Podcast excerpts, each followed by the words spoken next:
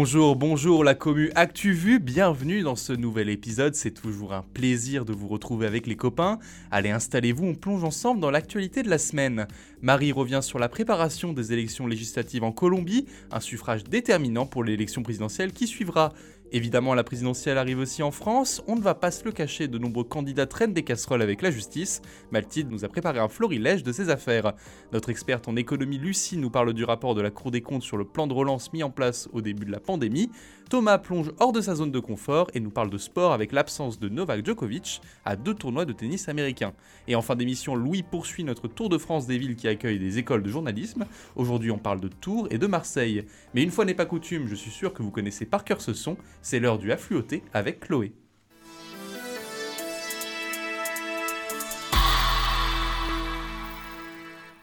Elle s'en va puis elle revient. L'ex-secrétaire d'État chargée de l'éducation prioritaire, Nathalie Elimas, ne fait plus partie du gouvernement après des accusations de harcèlement, voire de maltraitance au sein de son cabinet. Accusations qu'elle continue d'ailleurs de contester, mais elle compte bien reprendre sa place de députée de la 6e circonscription du Val d'Oise dès que possible. Le rebond économique post-Covid n'a pas que du bon. L'énergie, premier secteur producteur de gaz à effet de serre, a vu ses émissions progresser de 6% en 2021 pour un total de 36,3 gigatonnes. Leur plus haut niveau, précise l'Agence internationale de l'énergie après un recul inédit en 2020 dû à la pandémie. Le charbon est à l'origine de 40% de cette croissance. Pour cause, nombre de pays ont dû se tourner vers cette énergie fossile après le boom des prix du gaz. Aux Philippines, une avancée dans la protection des enfants et des adolescents. Le président du pays, Rodrigo Duterte, a approuvé une nouvelle loi relevant l'âge de la majorité sexuelle à 16 ans contre 12 auparavant. Le but, lutter contre l'exploitation et les agressions sexuelles des enfants. Pour un adulte, avoir désormais des relations sexuelles avec une personne de moins de 16 ans encourt la prison ferme. Avant cette loi, l'âge légal du consentement aux Philippines était le plus bas d'Asie et l'un des plus bas au monde selon l'UNICEF. La sentence est tombée pour les élèves de Floride. Un projet de loi surnommé Don't Say Gay par ses opposants a été adopté mardi par le Sénat de cet État du sud-est des États-Unis.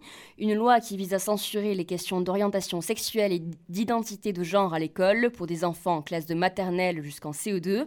Elle doit entrer en vigueur en juillet après sa signature par le gouverneur républicain Ron DeSantis, favorable à l'initiative. La guerre en Ukraine continue d'avoir ses répercussions sur le sport. Le match de barrage pour le mondial 2022 au Qatar entre l'Écosse et l'Ukraine a été reporté à juin. La rencontre était initialement prévue le 24 mars prochain. La FIFA a également annoncé que la Pologne était directement qualifiée pour la finale des barrages. Le pays de l'Est devait affronter la Russie, suspendue de la compétition la semaine dernière. Everybody knows. You are entitled to a beautiful new blue passport. We did it, Joe. God bless you all. En rubrique internationale, difficile de passer à côté de l'invasion russe et c'est normal. Mais l'objectif d'ActuVu, c'est aussi de vous parler des actualités qui ne font pas la une, des actus à côté desquelles vous serez peut-être passé. Marie, pour nous, tu as sélectionné quelques informations loin du conflit en Ukraine. Et tout de suite, nous prenons la direction de la Colombie. Là aussi, les citoyens s'apprêtent à élire leur prochain président, l'actuel chef d'État Ivan Duque, ne pouvant pas faire de second mandat.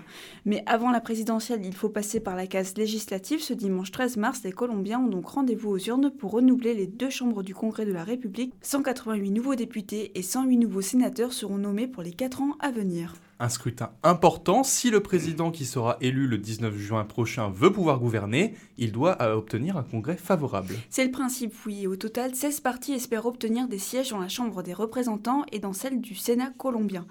Et si je vous parle de cette élection aujourd'hui, c'est que la campagne est un peu originale. Parmi les candidats, on retrouve un ex-policier sous la bannière du parti écologiste, un ex-général du parti Centro Democratico ou encore un ex-colonel de la même formation, de gauche ou de droite. Ils ont tous un point commun, ils ont été kidnappés et séquestrés par les FARC. Les FARC, comme les forces armées de Colombie, c'est un mouvement de guérilla communiste et paysan né pendant les années 60. Souvenez-vous, ils avaient pour objectif de prendre le pouvoir par la lutte armée et pour financer cette opération, ils ont pratiqué le trafic de drogue, un classique, mais ils, ont aussi, mais ils sont aussi à l'origine de milliers d'enlèvements contre rançon. Début des années 2010, des négociations se sont engagées entre les FARC et le gouvernement, et pour apaiser la situation dans un pays fracturé, un accord de paix est signé en 2016, un traité qui a permis le désarmement plus ou moins respecté des guérillas, et la mutation du groupe terroriste en un parti politique. La situation n'a pas l'air si apaisée, cette campagne à l'approche des législatives sonne comme un air de revanche pour les ex-détenus qui se présentent comme candidats. Pour les victimes de séquestration, l'accord de 2016 est mal passé en effet. Le traité garantit aux partis créés par les FARC d'avoir au minimum 5 sièges dans chacune des chambres du Congrès et ce, même s'ils ont obtenu moins de 0,35% des voix lors des législatives en 2018. Quant à la clause qui devait permettre d'indemniser les victimes, les ex-otages attendent toujours réparation. C'est donc en leur nom que les candidats, anciens détenus de gauche comme de droite, comptent bien être élus.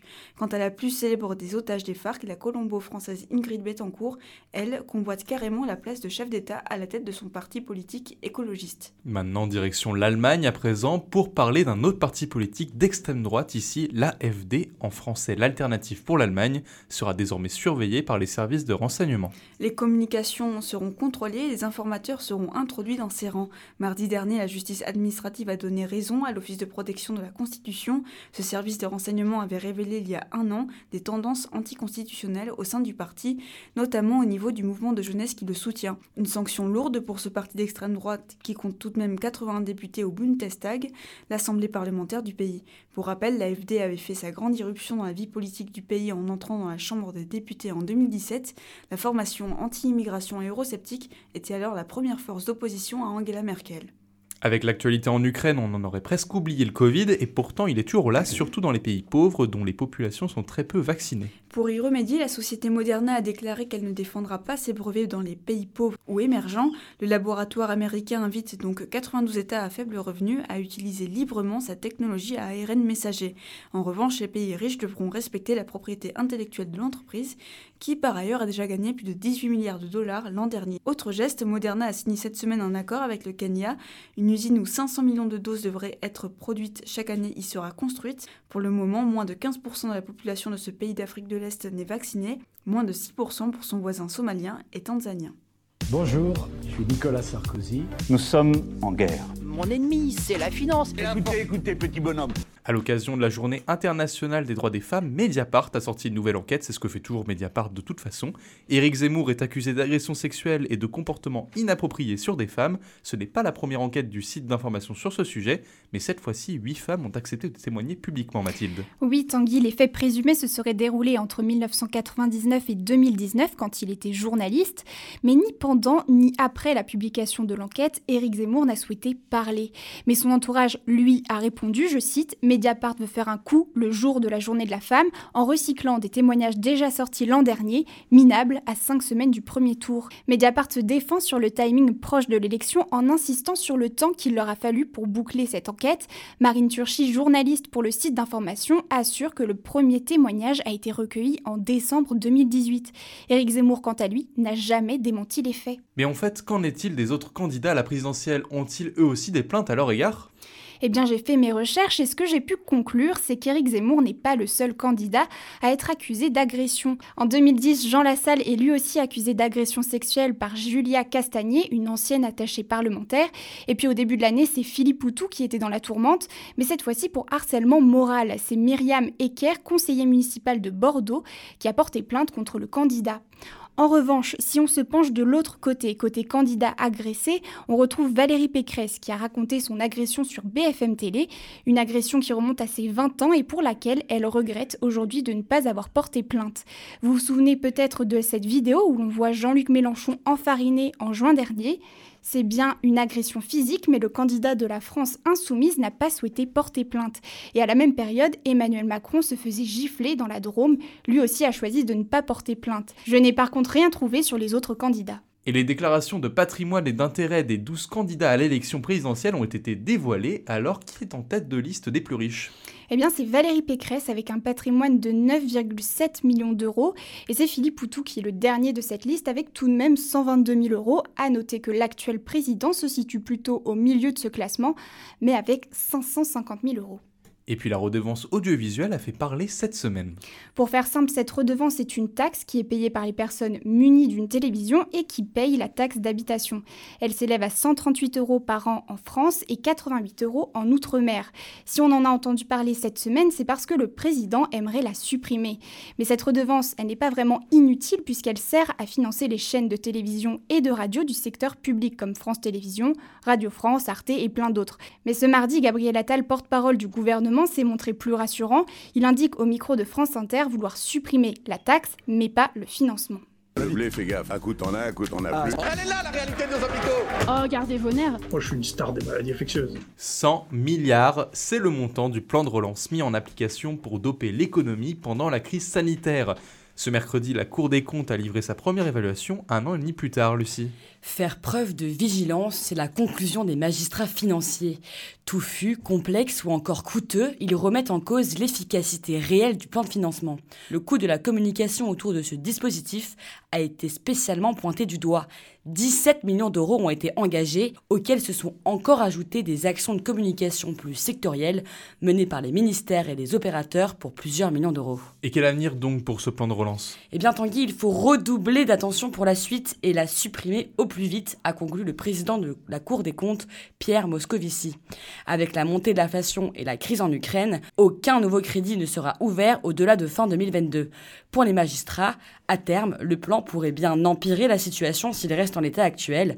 Les effets pourraient bien se faire sentir pendant de nombreuses années. Il n'y a donc rien de positif à retenir de ce rapport. Non, quand même, je te rassure Tanguy, la Cour a noté le succès indéniable de certaines mesures, comme ma prime rénove à destination des propriétaires. Ce sont des mesures d'aide pour soutenir la rénovation énergétique des particuliers. On peut aussi parler de fonds friches qui financent les opérations de recyclage des friches, ou encore des mesures de soutien à l'acquisition de véhicules propres, c'est-à-dire à faible émission de gaz à effet de serre. La pérennisation de ces mesures est d'ailleurs en cours de réflexion. Justice pour les livreurs Deliveroo, ce mardi, le procès a commencé devant le tribunal correctionnel de Paris. Au banc des prévenus, trois ex-dirigeants de la plateforme et la société Deliveroo elle-même en tant que personne morale. En face, plus d'une centaine de coursiers constitués en partie civile. Considérés par la plateforme comme des auto-entrepreneurs, les livreurs veulent montrer le lien de subordination qui les lie à l'entreprise. En gros, ils se disent soumis aux mêmes devoirs qu'un salarié, sans les droits qui vont avec, comme les congés payés ou une couverture santé. Un délit qualifié par le code pénal de travail dissimulé, ou un principe qu'on appelle plus communément l'ubérisation de l'emploi. À noter que c'est la première fois qu'une telle problématique est portée devant un juge pénal. Si je comprends bien, les juges doivent donc décider du statut des livreurs, salariés ou travailleurs indépendants. C'est exactement ça, Tanguy. Et ils ont jusqu'au 16 mars pour trancher. Pour finir, tu as du nouveau dans le domaine de l'éducation. Un rapport de visite a été rendu cette semaine par le Comité national d'action laïque.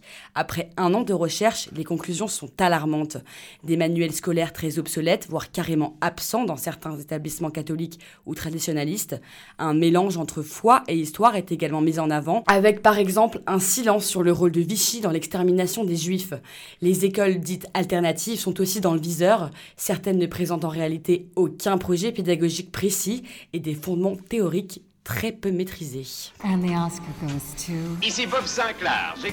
Quand on y va, on va agressif. La chatte, la chatte, il a la chatte On a tendance à l'oublier avec l'actualité géopolitique, mais on est toujours en période de pandémie. Le Covid a son lot de conséquences sur le sport et les sportifs, et sur l'un d'entre eux particulièrement tenace, Thomas. Oui, Tanguy, un Serbe, tennisman, ancien numéro 1 mondial. Je pense que vous avez deviné, Novak Djokovic ne participera pas au tournoi d'Indian Wells et de Miami aux États-Unis. La raison, la réglementation américaine concernant le Covid. Les États-Unis exigent en effet une vaccination complète pour les ressortissants étrangers. Djokovic a confirmé que les autorités ne lui donneraient aucun passe-droit. Beau joueur, il a souhaité sur Twitter bonne chance à ceux qui vont jouer ces beaux tournois. Car oui, ce ne sont pas n'importe quel tournoi. Indian Wells qui commence jeudi et Miami dans la foulée font partie de ce qu'on appelle des Masters 1000, un ensemble de 9 tournois prisés par les meilleurs joueurs du monde. Pas aussi reconnus que les tournois du Grand Chelem, certes, mais très bien dotés en termes de points au classement ATP et de dotation financière. Ils sont aussi d'une importance capitale pour Novak Djokovic. Il en est le recordman des titres en simple avec 37 titres, juste devant Rafael Nadal et ses 36 trophées. Il est également le seul joueur à avoir remporté au moins deux fois chacun de ces 9 tournois. Une absence remarquée, mais ce n'est pas la première. En début d'année, le joueur serbe avait déjà créé la polémique, faute également d'avoir pu satisfaire les exigences du pays en matière de vaccination. Il n'avait pas pu participer à l'Open d'Australie. Cela avait profité à son rival Rafael Nadal, vainqueur du tournoi et désormais seul recordman du nombre de grands chelems, 21 titres contre 20 pour le Serbe et Roger Federer. Mais ce n'était pas la fin du périple pour Djokovic. Revenu fin février pour un tournoi à Dubaï, il avait été éliminé en quart de finale. Quelques jours plus tard, il avait cédé sa place de numéro 1 mondial au russe Danil Medvedev, le premier joueur hors du Big Four, Federer, Nadal, Djokovic et Murray, à occuper cette place depuis 18 ans. Dans le reste de l'actualité sportive, les Français ont un peu brillé aux Jeux paralympiques. En effet, oui, la semaine a été couronnée d'or pour les tricolores. Arthur Bauchet a remporté la médaille suprême en super combiné et Cécile Hernandez en snowboard cross. Le Français a également remporté une médaille de bronze dans l'épreuve du slalom. Et le porte-drapeau Benjamin Davier a lui décroché une médaille d'or en ski de fond. Au total, les Français totalisent 7 médailles, dont 4 en or depuis le début de la compétition, loin derrière la Chine qui totalise 32 médailles, dont 10 suprêmes. À Toulouse, Thomas, les conséquences du conflit russo-ukrainien touchent jusqu'à la culture. En effet, oui, c'est un petit séisme dans le monde de la culture toulousaine. Le chef d'orchestre Tougan Sokayev a démissionné de son poste à Toulouse. Il dirigeait l'orchestre national du Capitole depuis 2008. Il a également démissionné de son poste au théâtre du Bolchoï en Russie. Il a plaidé l'universalité de la musique. Le maire de Toulouse, Jean-Luc Moudin, s'est dit attristé par cette décision. Il affirme n'avoir jamais exigé de Tougan Sokayev sa démission. Une démission qui vient s'ajouter à celle de nombreux autres artistes russes, Anna Netrebko, Pavel Sorokin ou Valérie Gergiev, autant de victimes collatérales d'un conflit qui a largement dépassé ses frontières. Je te donne juste un petit conseil. Franchement, il faut que tu vois ça. Tu le connais lui? C'est vraiment pas mal ce livre. Ça, c'est bon à savoir. C'est quand l'apéro? C'est un incontournable. Il faut que t'écoutes ça. J'adore le concept. C'est de la bombe. C'est où que ça twerk? Mais elle est où la moulaga? Louis, avec toi aujourd'hui, on vend du rêve et on visite des douves et des cachots. On continue notre tour d'horizon des villes accueillant des écoles de journalisme et enfin on s'intéresse à l'ouest. Je vais vous livrer les secrets de la ville de Tours pour gérer le concours de l'EPJT. Elle se trouve dans la région Centre-Val de Loire et chef-lieu du département de l'Indre-et-Loire. C'est une des 22 métropoles françaises et elle est évidemment traversée par la Loire mais aussi le Cher. Emmanuel Denis d'Europe Écologie Les Verts s'occupe des 137 000 Tourangeaux et Tourangelles. Alors Tours, c'est une ville de culture et riche d'un gros patrimoine historique. C'est inévitable de passer par le vieux Tours, qui est quand même inscrit au patrimoine de l'UNESCO.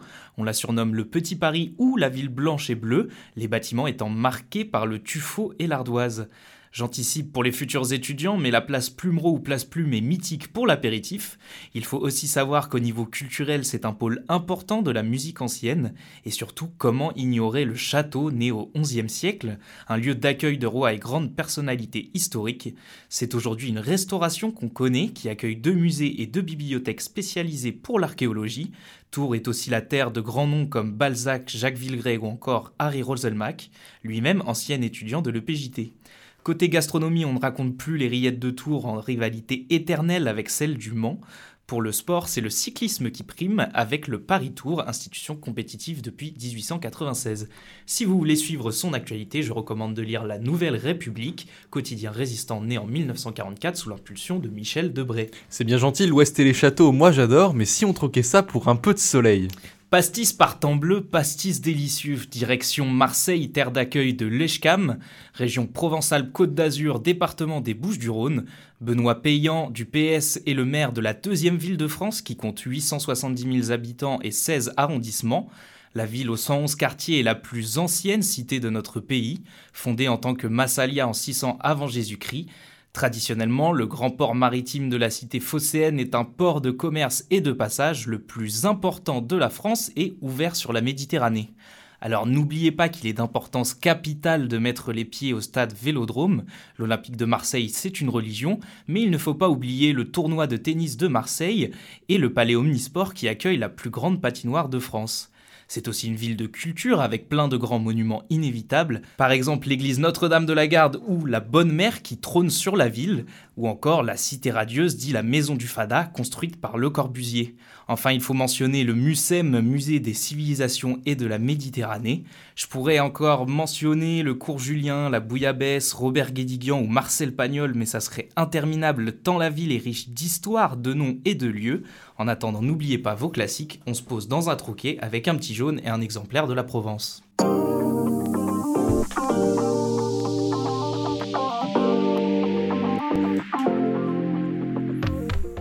C'est déjà la fin de ce 14e épisode, on espère que ça vous plaît toujours autant. N'hésitez pas à nous faire remonter vos commentaires sur le compte Insta d'ActuVu. Je remercie Valentin à la technique, il a fait un travail de génie. On se retrouve dans une semaine pour un nouveau rappel de l'actu. D'ici là, pratiquez la danse de la joie, prenez soin de vous, ciao ciao.